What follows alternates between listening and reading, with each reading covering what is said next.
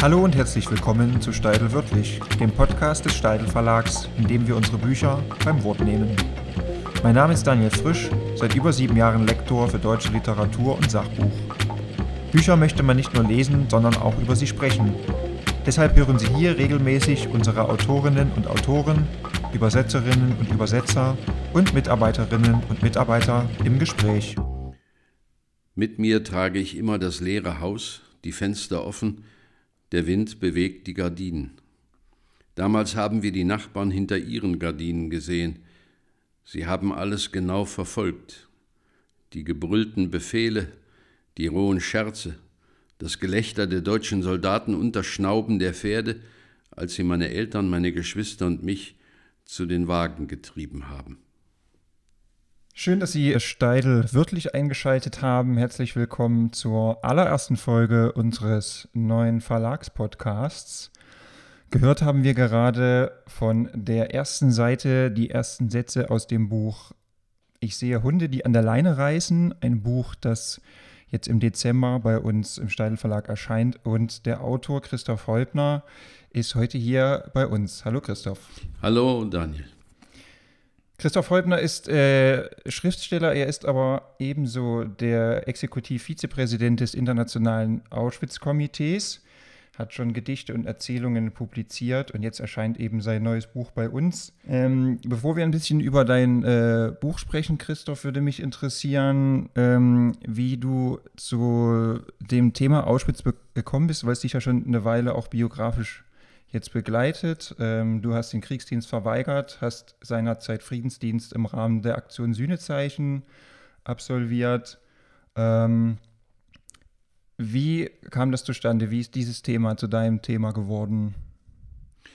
Ich habe einen Teil meines Zivildienstes 1973, 74 in der Gedenkstätte in Stutthof in Polen verbracht und äh, habe damals Überlebende kennengelernt.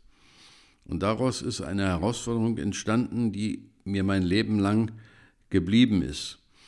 Und zwar nicht als eine Belastung, sondern auch als eine Chance, hochinteressante Menschen kennenzulernen und äh, mit ihnen völlig neue Räume auszuschreiten und äh, in ihr Leben mit hineinzugehen. Und sie sind in mein Leben hineingegangen. Und das hat mich unendlich bereichert. Also ich denke, man kann schon sagen, dass äh, ein Ergebnis dieser vielen, vielen Gespräche, die du über Jahre geführt hast, ähm, auch diese Texte entstanden sind, die jetzt Teil des neuen Buches sind. Würdest du sagen, ähm, das ist ein Destillat aus den vielen Erzählungen, die du gehört hast über die Jahre? Ähm, wie sind diese Texte zustande gekommen, die wir jetzt lesen können in dem Buch Ich sehe Hunde, die an der Leine reißen? Destillat ist schon der richtige Ausdruck. Äh, es sind einfach Erinnerungen, Gesprächsfetzen, die sich an ganz unterschiedlichen Orten plötzlich ergeben. Das ist nicht die klassische Gesprächssituation, ein Zeitzeuge sitzt und man hört ihm zu, dreieinhalb Stunden und äh, man fragt nach. Nein, äh, das ist äh, bei einem Spaziergang durch Paris plötzlich eine Erinnerung, die hochpoppt und die als Satz fällt und die man abspeichert und die unverlierbar ist. Und äh, die intensivsten Erinnerungen an Überlebende, die jetzt schon nicht mehr leben und deren Erinnerungen mir sozusagen gegeben worden sind, sind genau solche kleinen Begegnungen, die natürlich auch unendlich viel aussagen über die Persönlichkeit eines Menschen. Ich bin mit einem polnischen Überlebenden Kajik durch Warschau gegangen und äh, es regnete so ein bisschen.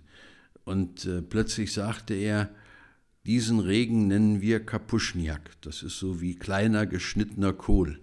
Und das hat mir über die Persönlichkeit dieses Menschen, über die Liebe zu seiner Heimat, zum Polnischen, über seine Identität so viel erzählt, dass ich jenseits seiner sonstigen Sprödigkeit unendlich viel von ihm erzählen möchte und möchte, dass er nie in Vergessenheit gerät.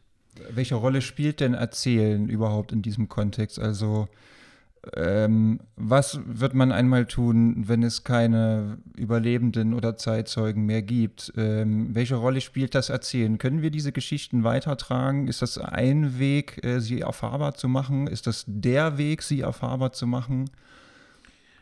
Ich glaube an das Erzählen und ich glaube auch an die magische Kraft der Erzähler. Das ist wie die alten Erzähler, die auf Märkten herumgestanden haben und äh, die Welt um sich herum versammelt haben und ihnen einfach erzählen. Ein Zauber, eine Erinnerung, eine ja, Selbstvergewisserung. Und äh, das bleibt. Also ich habe da ein ganz traditionelles Verständnis, dass man erzählt und äh, wer schreibt, der bleibt und wer erzählt, der wählt das Leben.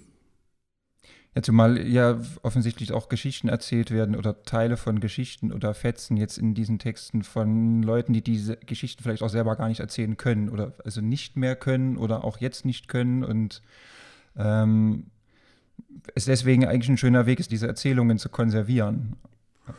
Ja, es ist auch ein Weg der Auflehnung gegen die Dominanz des Todes und des Mordens und äh, diese Menschen sozusagen nicht in der endgültigen Stille verschwinden zu sehen, sondern sie äh, zu beschreiben, in dem, was sie gesagt haben, zu beschreiben, so wie sie waren, mit ihren Erinnerungen und ihren Verlusten.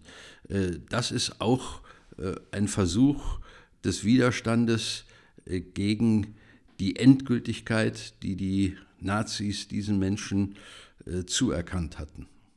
Es gibt also vor allem im, im ersten Text des Buches ähm, geht es um eine Frau, die, oder es, es, geht ein bisschen um die Geschichte nach Auschwitz, was passiert, wenn man, wenn man heimkommt, versucht heimzukommen, nachdem ähm, die Lager befreit sind und äh, feststellen, es gibt eigentlich gar kein Nachhausekommen, denn es gibt, ähm, es gibt das Zuhause irgendwie nicht mehr. Es gibt immer noch sehr viel Diskriminierung und Ablehnung von Juden. Ähm, mein Eindruck war so ein bisschen, dass das vielleicht auch ein Teil der Geschichte ist, über den gar nicht so oft eigentlich gesprochen wird. Also dass das auch vielleicht sozusagen ein Teil in der Erinnerungskultur ist, der vielleicht auch noch gar nicht so auserzählt ist, was sozusagen passiert ist, nachdem der Zweite Weltkrieg vorbei war. Manche Überlebenden waren naiv. Sie sind aus den Lagern hinausgegangen, meistens ja allein, weil alle Angehörigen ermordet waren.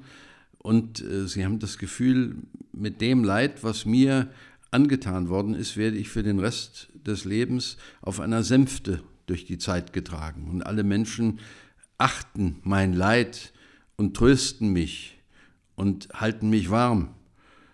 Und dann zu realisieren, dass die Menschen getötet waren, aber der Antisemitismus noch lebte, äh, das war schon eine entsetzliche Erfahrung für sie. Dass äh, sie angesichts dieser Erfahrung nicht in einer völlig schweigenden Verbitterung äh, einfach äh, stehen geblieben sind, sondern äh, trotzdem sich entschieden haben für Leben und Liebe.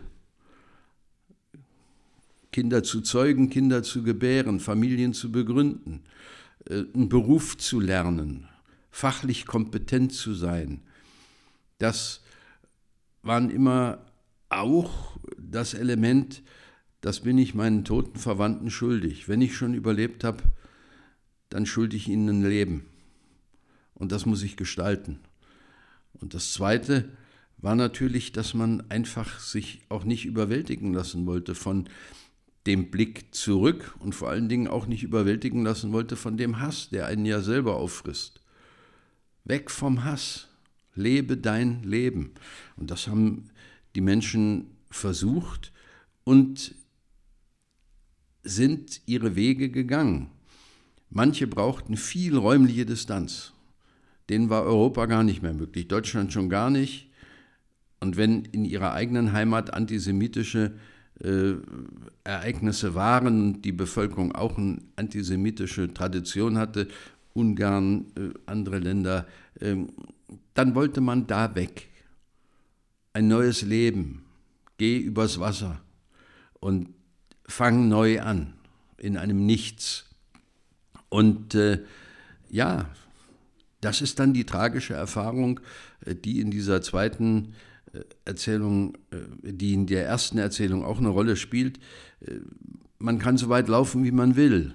Der Hass ist schon da.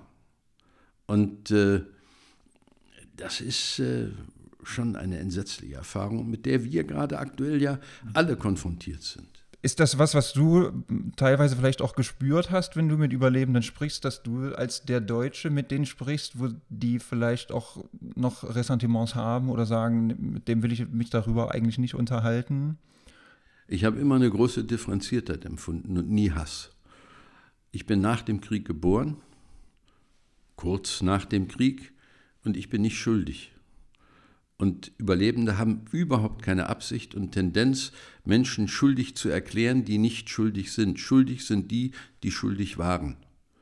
Und ähm, es ist eines der größten Wunder der deutschen Nachkriegsgeschichte, dass Überlebende wirklich in der Lage gewesen sind, nach Deutschland zu gehen und mit Menschen zu reden. Sie haben ja die Hand ausgestreckt und das Gespräch angeboten in die Verstockung der Täter hinein. Und äh,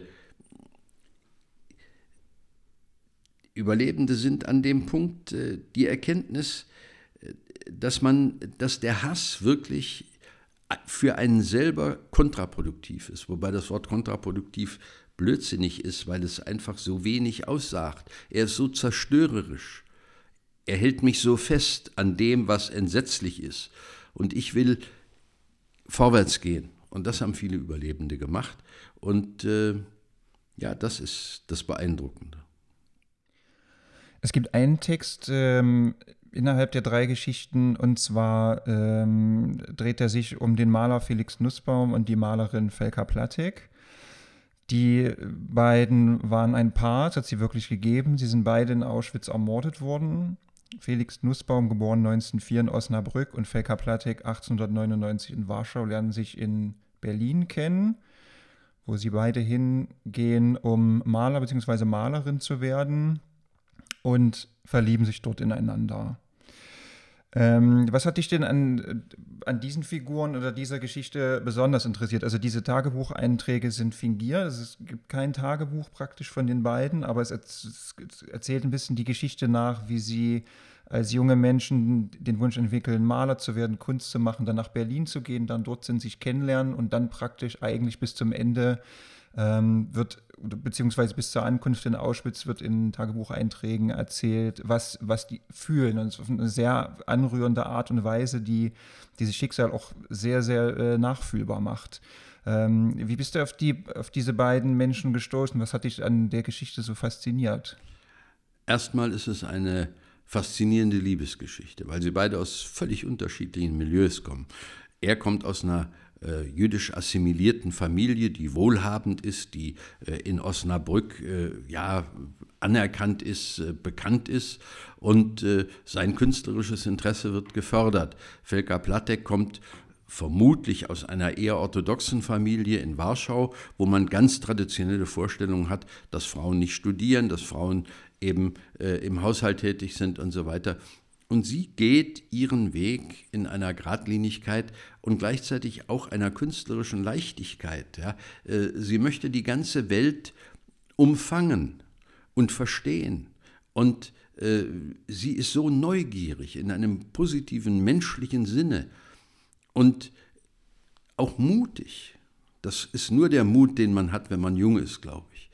Und sie geht los und sie treffen sich in Berlin und dann kommt eben diese Konfrontation mit dieser elenden Realität des Antisemitismus, die ähm, einfach äh, stinkt wie Dreck.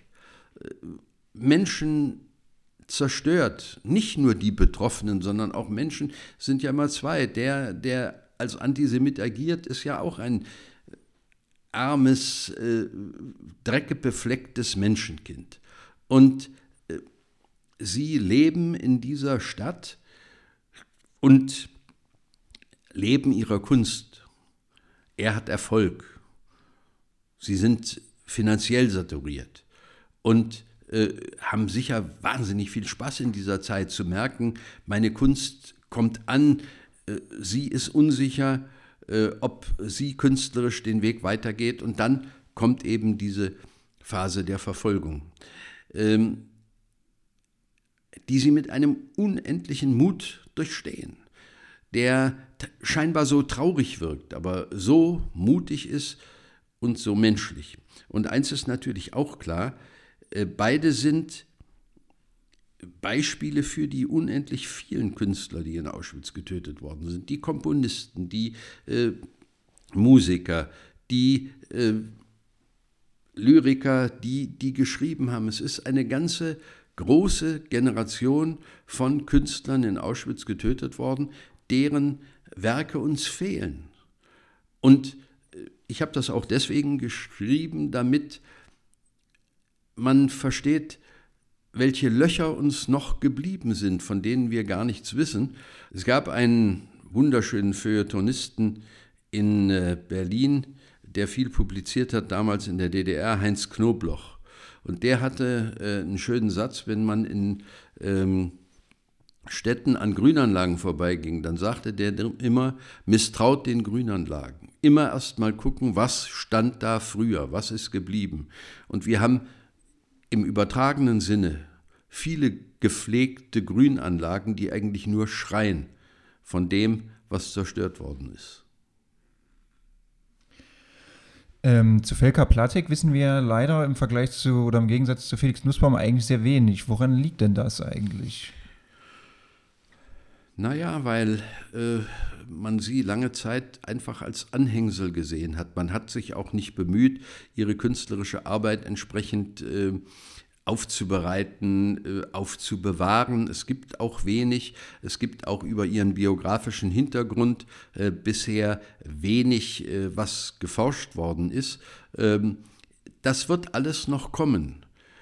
Die Tür zu ihrer Herkunft ist offen und jetzt müssen Forscher das gehen und müssen einfach nachchecken, ähm, welche Dinge noch über sie in Erfahrung zu bringen sind. Aber sie ist eine geheimnisvolle.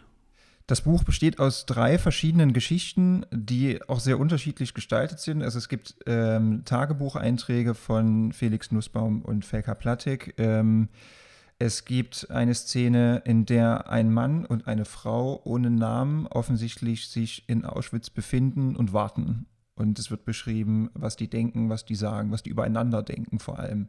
Wie hast du eine Sprache gefunden für diese Erzählungen, Erzählfetzen, hast du vorhin gesagt. Wie findet man als Autor eine Sprache, um diese Sachen, um diese Geschichten zu erzählen? Ich denke, dass äh, wie jeder Schriftsteller, man hört immer zu. Man ist ja immer im Aufnahmemodus. Das heißt, du sitzt in einer Kneipe, am Nebentisch redet einer und da ist ein Satz, der bleibt dir hängen und haften. Und äh, eben weil die Menschen, die dort stehen, besondere Menschen nur sind im Zugeschriebensein durch die Nazis, aber ansonsten völlig normale Menschen, wie sie in der Kneipe sitzen oder einem in der Bahn begegnen, haben sie natürlich auch ganz normale Empfindungen. Sie haben nachbarlich, nachbarschaftlichen Neid, sie haben leichte amoröse Empfindungen, sie haben Ordnungssinn, sie haben Liebe für die Enkelkinder und so weiter. Und all das ist in diesen Texten beschrieben und da kommen unendlich viele Erinnerungsstücke zusammen, wie in einem Puzzle eines Lebens, das sich langsam zusammensetzt. Du hast äh, im Rahmen deiner Arbeit viel zu tun mit ähm, Jugendlichen, die du durch Auschwitz führst. Und ähm, meine Frage wäre so ein bisschen, wie ist das mit jungen Leuten oder jüngeren Leuten, zu denen ich ja irgendwie auch noch gehöre? Ähm, wie ist es, würdest du sagen, ist es schwerer geworden in den letzten Jahren ähm, zu erklären, was Auschwitz ist und wofür es steht, was die Shoah war? Ähm, kann man das äh, dort vor Ort vielleicht besser machen oder also indem man eben das zeigen kann, ganz konkret? Oder würdest du vielleicht sogar sagen, ähm, dass auch hier das Erzählen vielleicht eine große Rolle spielt, dass man auch, also sagen, wie begegnet man jungen Leuten und erklärt denen, was die Shoah ist? Ich mache diese Arbeit, die du beschreibst, mit äh, Auszubildenden von Volkswagen. Fünfmal jährlich sind die fast zwei Wochen in der Gedenkstätte in Auschwitz, arbeiten dort bei der Erhaltung. Ich mache die Führung und bin mit ihnen zusammen. Für mich ist das ein Ganz großes Geschenk, weil es einfach äh, hört sich fast idyllisch an, als ob Blümchen gepflanzt werden, aber das ist einfach ein nah dran sein an dem, was junge Leute empfinden. Und äh, es ist vor allen Dingen auch entlarvend für diese Geschwätzigkeit, die einem in unserer Gesellschaft manchmal entgegensteckt. Beispielsweise der Satz, wir können es nicht mehr hören. Als ob man ununterbrochen mit Auschwitz überschüttet würde, mit äh, Nazi-Geschichten, machst du Fernseh an, kommt's, Radio kommt's, es ist furchtbar. Schule, Kirche, ununterbrochen. Nein, die Leute wissen zunehmend weniger. Aber sie sind bereit, sich berühren zu lassen. Und zwar in dem Moment, wenn du sie ansprichst als das, was sie sind. Als Söhne, Töchter, Geschwister, Enkelkinder, Freunde, Auszubildende. Alles das waren die Menschen, die man damals nach Auschwitz gebracht hat, auch. Und sie waren sehr häufig im selben Alter, wie die Auszubildenden heute sind. Ihr Lebensentwurf, wenn man das so albern sagen kann, war nicht anders als der der jungen Leute heute. Und Lebensentwurf hieß, einen guten Job haben, in der Familie sicher aufgehoben sein, Party machen. Und gute Freunde. Und die wollten nichts anderes. Und das wollen die jungen Leute auch. Und an dem Punkt stellt sich plötzlich Nähe her. Die Opfer, die waren wie wir. Nächste Frage, warum waren sie Opfer? Und dann kommt die Frage, es war der Versuch, alle jüdischen Menschen Europas zu töten, Sinti und Roma zu töten und andere Völker zu dezimieren. Es war ein Völkermord. Und das Wichtigste daran zu verstehen war, es war ein staatlich organisierter Mord. Auschwitz war eine Unterabteilung der deutschen Ministerialbürokratie in vielen Facetten. Und das macht es bis heute eben so einzigartig. Und all dieses zu erklären über, und da hast du völlig recht, Erzählungen. Und nicht diese Standardführung, wo man mit Zahlen, mit Fakten, man muss von Menschen erzählen, die da waren und muss Parallelitäten herstellen und dann von den kleinen Erschütterungen des einzelnen kleinen Lebens kommen auf das Große, auf den kleinen, zarten Herrn Goldberg aus Brüssel, der im Waggon sitzt und jedem sagt im großen Brustton der Überzeugung, mir passiert nichts, ich bin Uhrmacher. Uhrmacher werden überall gebraucht. Angesichts der Zeitlosigkeit in Auschwitz ist das ein ganz rührender Versuch zu überleben an einem Ort, an dem es kein Überleben gab. Was glaubst du, warum? Also es wird ja tatsächlich heute irgendwie oft gesagt, ja, das ist doch alles schon tausendmal gesagt und auserzählt und es gibt ähm, so eine Aversion gegen das Thema, obwohl du völlig recht hast, dass man ja nicht tagtäglich damit bombardiert wird, sondern in, in großen Abständen. Und glaubst du, dass ähm, wir da irgendwie stumpf geworden sind vielleicht, dass es uns schwerer fällt, uns davon berühren zu lassen? Ähm, ist es eine gewisse Gewöhnung? Vielleicht liegt es ja tatsächlich auch daran, dass man sagt, okay, ähm, der Geschichtsunterricht, also sagen, also die Institution, in der das Thema, in, in, in dem viele Menschen wahrscheinlich das erste Mal mit dem Thema Kontakt haben, läuft eben ausschließlich über Zahlen und ist ähm, irgendwie abstrakt in einer Art und Weise. Ich denke, wir fühlen uns immer wieder ertappt weil jede Beschäftigung mit dieser Thematik und natürlich jeder Gang durch die Gedenkstätte selber ist auch immer ein Gang durch eine Spiegelwand. Man sieht sich immer selbst, weil man immer die Frage an sich selber hat, was hättest du denn damals gemacht? Und zwar nicht unbedingt als Opfer, sondern auch als Täter. Und das ist ja die Frage, die wir als Deutsche uns stellen. Wo wäre denn dein Platz gewesen? Man muss nicht ununterbrochen über Auschwitz reden. Es gibt angenehmere Themen der Konversation oder des Gesprächs oder der lockeren Unterhaltung. Aber über Auschwitz zu schweigen, das ist meistens auch verbunden mit einem Verdrängen und einem sich selber Fremdwerden. Und eine der großen Leistungen der deutschen Nachkriegsgesellschaft ist es wirklich, eine Form von Aufarbeitung hinbekommen zu haben, gesprächsfähig geworden zu sein. Und äh, dass ansonsten das Thema vielen Leuten ein Stachel im Fleisch ist, liegt natürlich auch daran, dass wir immer wieder merken, wie wenig erledigt es ist. Auch wenn wir uns mit beiden Händen auf die eigenen Schultern patschen und sagen, das haben wir doch toll gemacht, diese Bewältigung. Und wir haben es jetzt wirklich, und die Welt lobt uns ja auch dafür. Und das ist ja auch so. Und jetzt auf einmal hopst da einer in Halle rum und versucht, die Tür der Synagoge aufzuspringen und möglichst viele Leute mitzunehmen. Und da sind welche, die einen Regierungspräsidenten umknallen. Wo sind wir denn? Was ist unser Stand zu Auschwitz? Wo ist die Weggabelung dahin? Wie viele Kilometer sind wir noch entfernt? Und das ist doch keine Konstruktion, die sich die Überlebenden überlegen, um möglichst lange en vogue oder im Gespräch zu sein oder bemitleidet zu werden, sondern das ist doch die Krux der Gesellschaft, nicht nur in Deutschland, sondern in Europa, dass sie das nächste Elend aus sich selber heraus wieder produziert.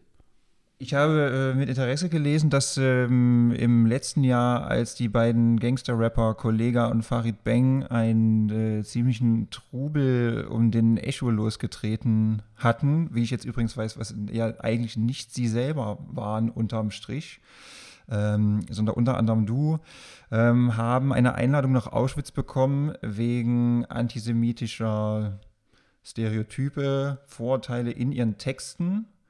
Ähm, kannst du das nochmal erzählen, wie das zustande gekommen ist und ähm, wie die Einladung ablief und auch die Führung, die du den beiden ja dann gegeben hast?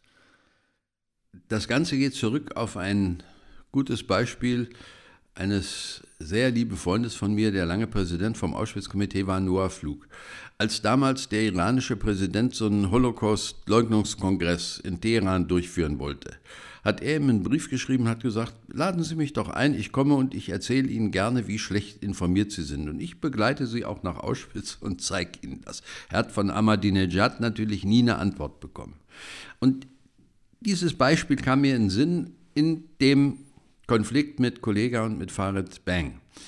Und ich habe dann einfach öffentlich eine Einladung ausgesprochen, habe gesagt, Jungs, kommt nach Auschwitz, ich zeige euch das und äh, mehr soll gar nicht geschehen. Und äh, wir haben uns tatsächlich äh, auf einen Einladungstermin verständigt. Sie haben die Einladung angenommen. Sie sind gekommen ohne jeden Medienaufwand. Ähm, und Sie haben eine ganz normale Führung mit dem stellvertretenden Direktor der Gedenkstätte und mir gemacht. Und wir haben Ihnen nichts anderes gezeigt als jedem anderen Besucher auch. Sie haben am Schluss noch eine Gruppe der Jugendlichen getroffen von Volkswagen und einfach ein paar Erfahrungen ausgetauscht. Und es waren zwei junge Männer, die Angst hatten, weil sie wirklich diesen Ort nicht kannten. Er war für sie ein Begriff wie irgendein furchtbarer Ort. Und sie wussten, er ist provokativ und man kann mit ihm Aufsehen erregen. Und bei dem Rundgang haben sie gemerkt, äh, was das wirklich war, Auschwitz. Und sie sind beide sehr nachdenklich weggefahren. Und äh, Kollega hat ja in einem Interview mit dem Stern später auch dezidiert gesagt, er würde solche Vergleiche nie mehr verwenden und der Holocaust ist ein Thema, äh, das sich für diese Form von äh, provokativer Musik nicht eignet. Ich habe mich über das Interview sehr gefreut und äh, ja, der sagt natürlich noch manchmal komische Sachen, aber das Leben ist ein Lernprozess. Und den muss man den beiden genauso zubilligen wie jedem anderen Menschen auch. War eine interessante Erfahrung. Äh, das war ein ganz hervorragendes Schlusswort auch. Ähm, Christoph Häubner, vielen Dank für das Gespräch. Ähm, jetzt im Dezember erscheint dein neues Buch bei uns. Ich sehe Hunde, die an der Leine reißen. Äh, ich bin Daniel Frisch, Lektor im Steidel Verlag ähm, und freue mich, dass Sie eingeschaltet haben. Nächstes Mal gerne wieder. Sie hören uns überall dort, wo man gute Podcasts hören kann, also auf Apple Podcasts und Spotify. Und ich sage Tschüss.